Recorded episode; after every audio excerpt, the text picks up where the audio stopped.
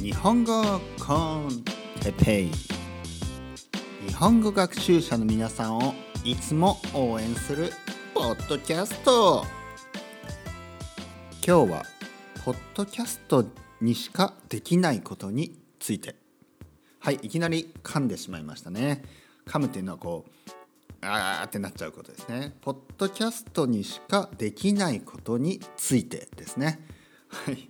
今日もよろしくお願いします。ちょっとね、えー始まりが、えー始まりから微妙につまずいてしまいましたけどねつまずくっていうのをこう道を歩いてたらこう足をねつまずいてあーってなるでしょ？あんな感じで、えー話がつまずくね。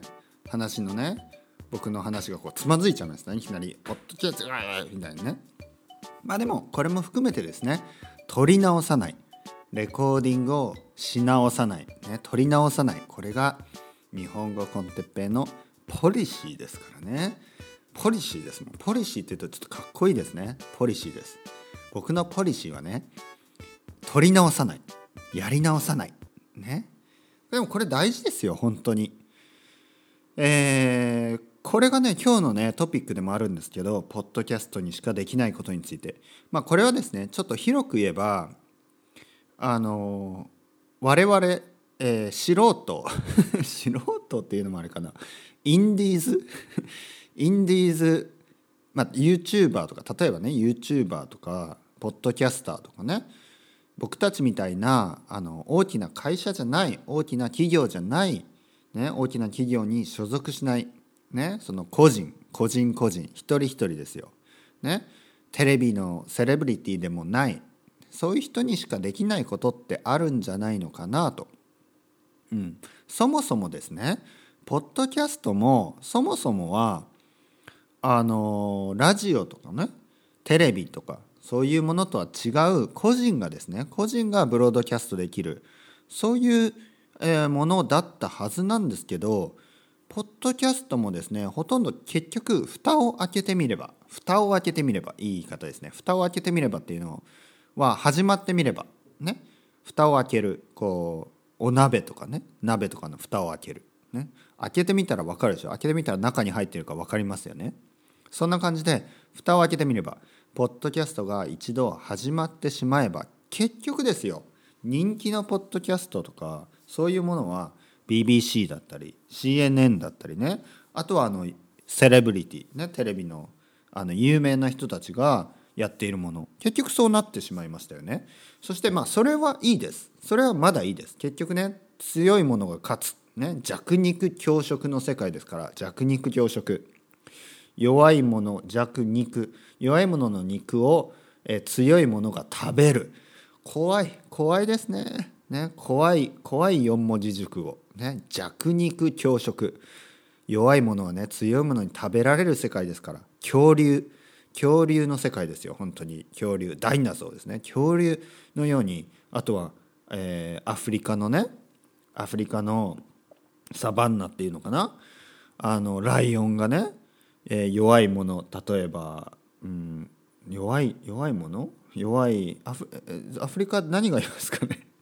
僕あんまりこう野生動物とか野生動物ね。ワイルドアニマル野生動物あんまり詳しくないので分からないですけどまあそういう弱いね動物草食動物ね。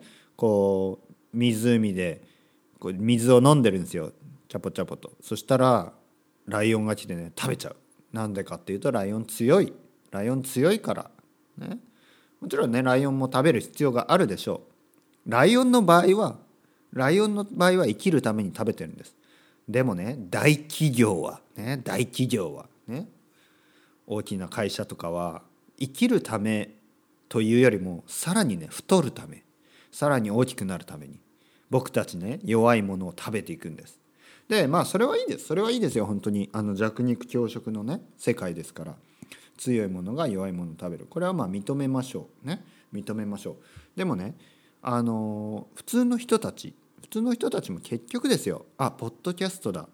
ポッドキャスターだと思ってあのあのまあ普通の人たちとか、まあ、僕と OK じゃあ今日言いたいことを言います今日言いたいことえー、僕はですね、えー、スペイン語のポッドキャストをたくさん聞いてスペイン語を勉強しています。ね、皆さんが日本語コンテッペを聞いてくれてるように僕もですねスペイン語ポッドキャストスペイン語のいろいろなポッドキャストがあります。ね、そういうのを聞きながら、えー、スペイン語を勉強しています。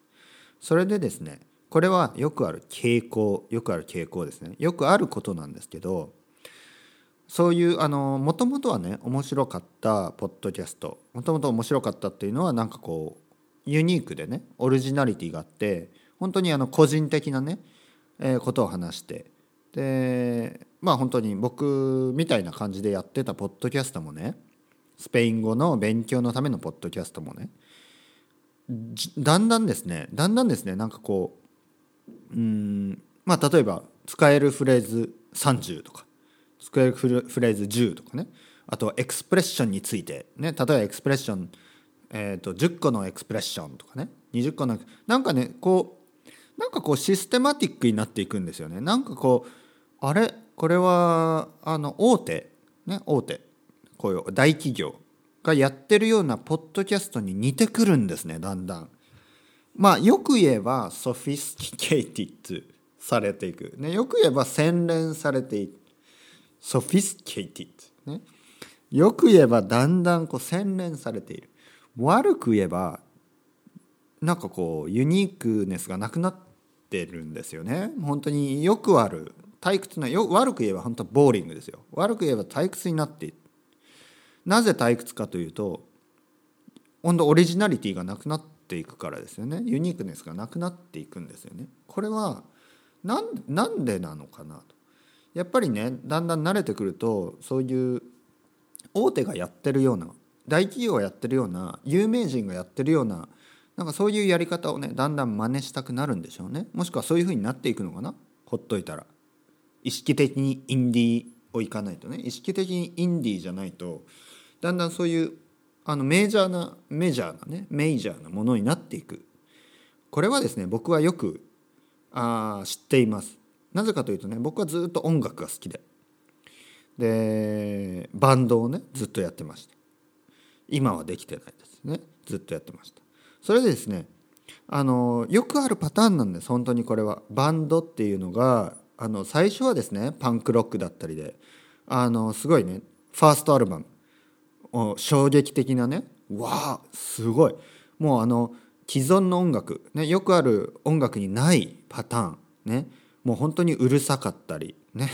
いい意味でですよ。いい意味でうるさかったり。本当にこうアグレッシブだったり。本当にこう例えばリリックもすごいねこうクリティカルだったり。とにかく衝撃的なファーストアルバムってあるんですよ。でもねだんだんですねインディーレベルから例えばインディーレベルからファーストアルバム出しても、えー、徐々にですねメジャーアルバムメ,、えーとメジャーアーティストになっていってまあ、日本語だとメジャーって言いますね。メジャーなアーティストになっていってだんだんですね大きな例えば、まあ、まあどことは言わないですけど、まあ、大きな事務所音楽事務所に所属して、えー、セカンドアルバムサードアルバムフォースアルバムフィフスアルバムってどんどん出していくとだんだんつまんなくなっていくんですよね。つまんない。なぜつまんないかっていうとやっぱりねオリジナリティがなくなっていくんですよ。なんかね他のアーティストと同じようなことを始めるんですよ。まあいろいろな理由あると思いますいろいろな理由。ねだんだん大人になったからとか。まあ大人になるってこともそうでしょ。大人になるってこともつまんない大人になるってことはそういうことですよ。オリジナリティがなくなるんです。ユニークネスがなくなるんです。だんだんねこうエッジがなくなるんです。とが尖っているものがなくなるんです。悪い意味で悪い意味で大人になるんです。うん。で僕の聞いているポッドキャストも悪い意味で大人になっていってだんだんね他の大手のねポッドキャストと変わんないことを始めるそのエクスプレッションをね例えばそれね分かるんです気持ちは分かりますエクスプレッションを説明した方が作る方は楽なんです考えなくていいから作る方は楽なんですね。僕だってあの日本語の本をですね日本語の教科書を取り出してえーと、じゃあ今日は使える慣用句えー、10個やってみましょうとか。今日はですねじゃあ使えるえ、ー、と何？ことわざ20個やってみましょうとかね。そうやるのなんですごい簡単なんです。なんで簡単かっていうと教科書読めばいいから。ね。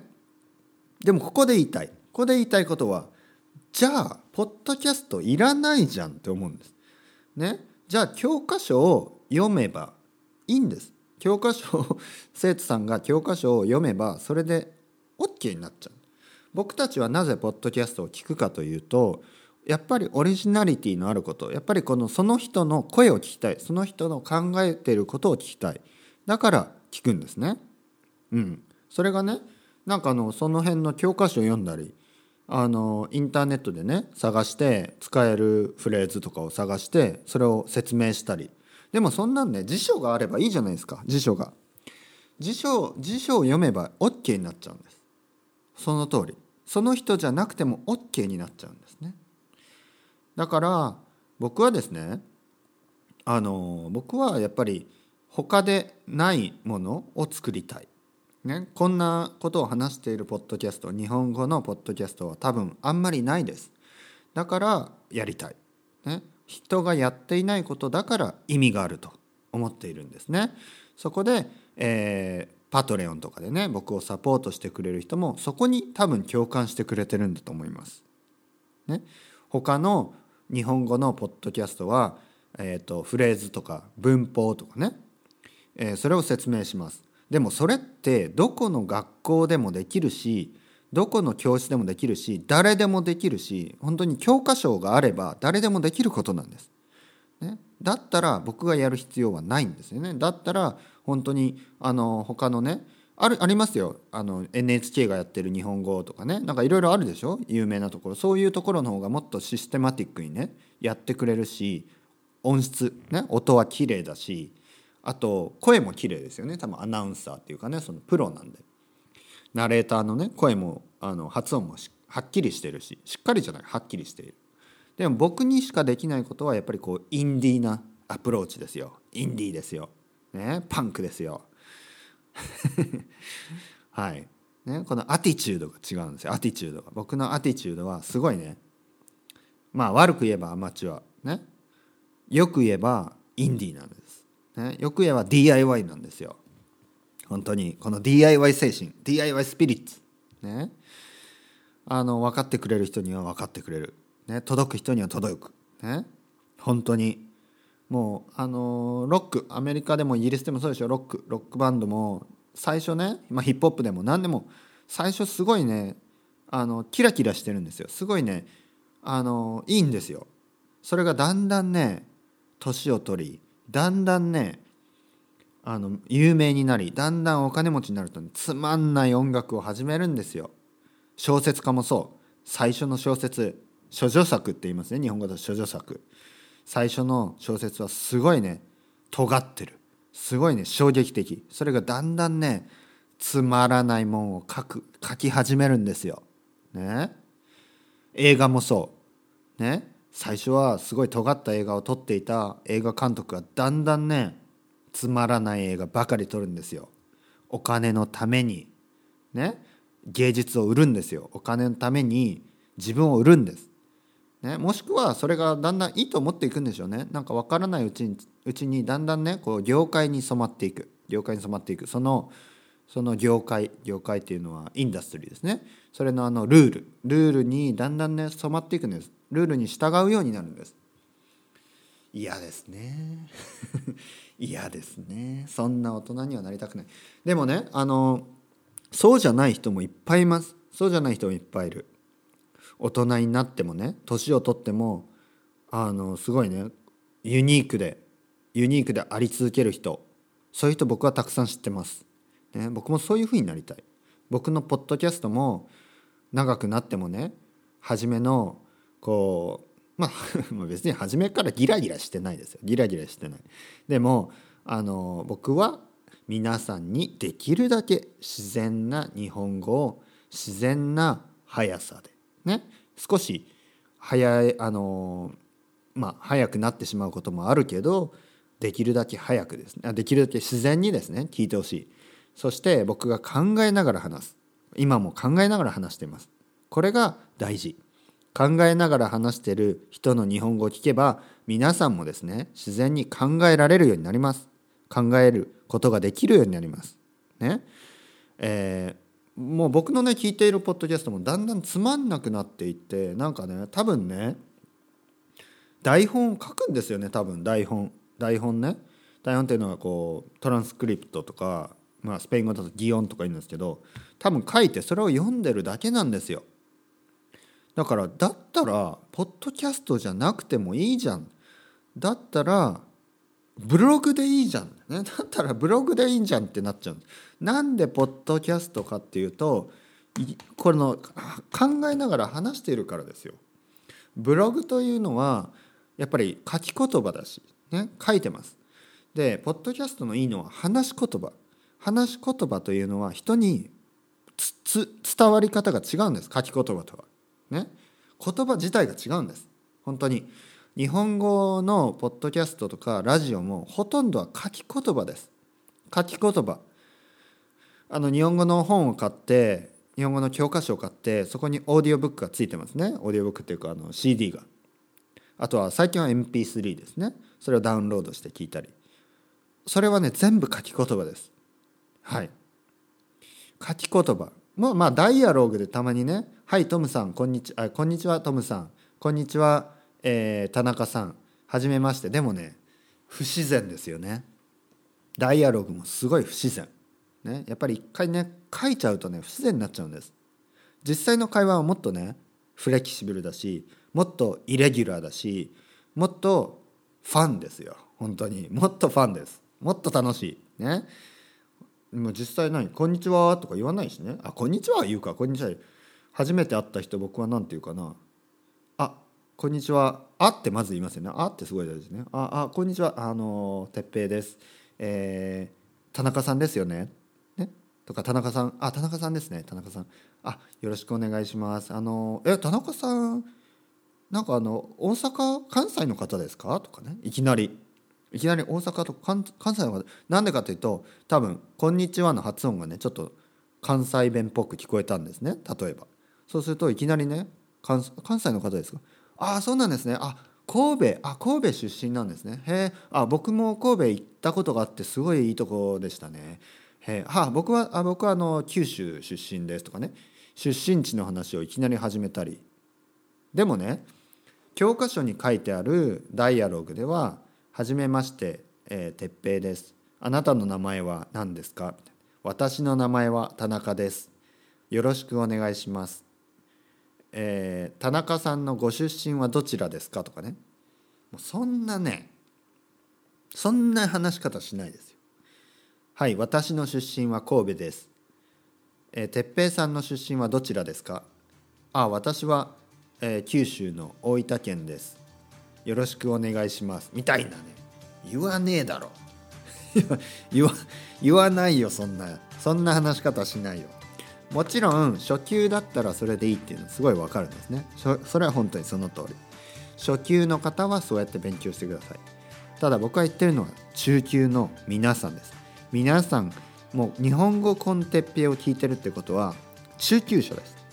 もしねあのボキャブラリーとかあの文法とかまだね初級レベルですってねそういう謙虚にいやいや僕はもう全然僕はまだ初級なんですよっていう人は気持ちは分かります。謙虚なね謙虚な気持ちは。僕謙虚な人好きなんで。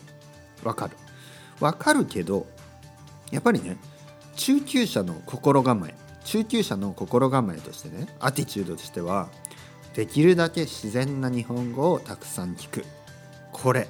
これです。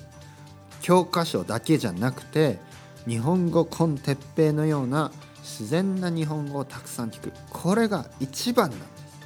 本当に。だから僕も英語とかスペイン語とかで自然に話しているポッドキャストがもっと増えるといいと思ってるんですけど普通はネイティブ向け、ね、ネイティブスピーカー向けのものもしくは学習者向けのものは不自然、ね、自然で早いものはね自然なものはもうネイティブ向けしかないんです。ネイティブスピーカー向け。そして、えー、簡単なもの？すごい簡単で不自然なものが学習者向け。これはね僕はねおかしいと思います。もう少しその間？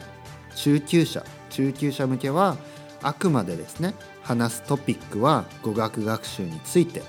でもあのスピードはですね普通のスピードに近い、ね、僕はほとんど通の人に話すスピードに近いもので話しています。でもねトピックはこういうふうに学習者向けにたまにごあの説明もしながらですね。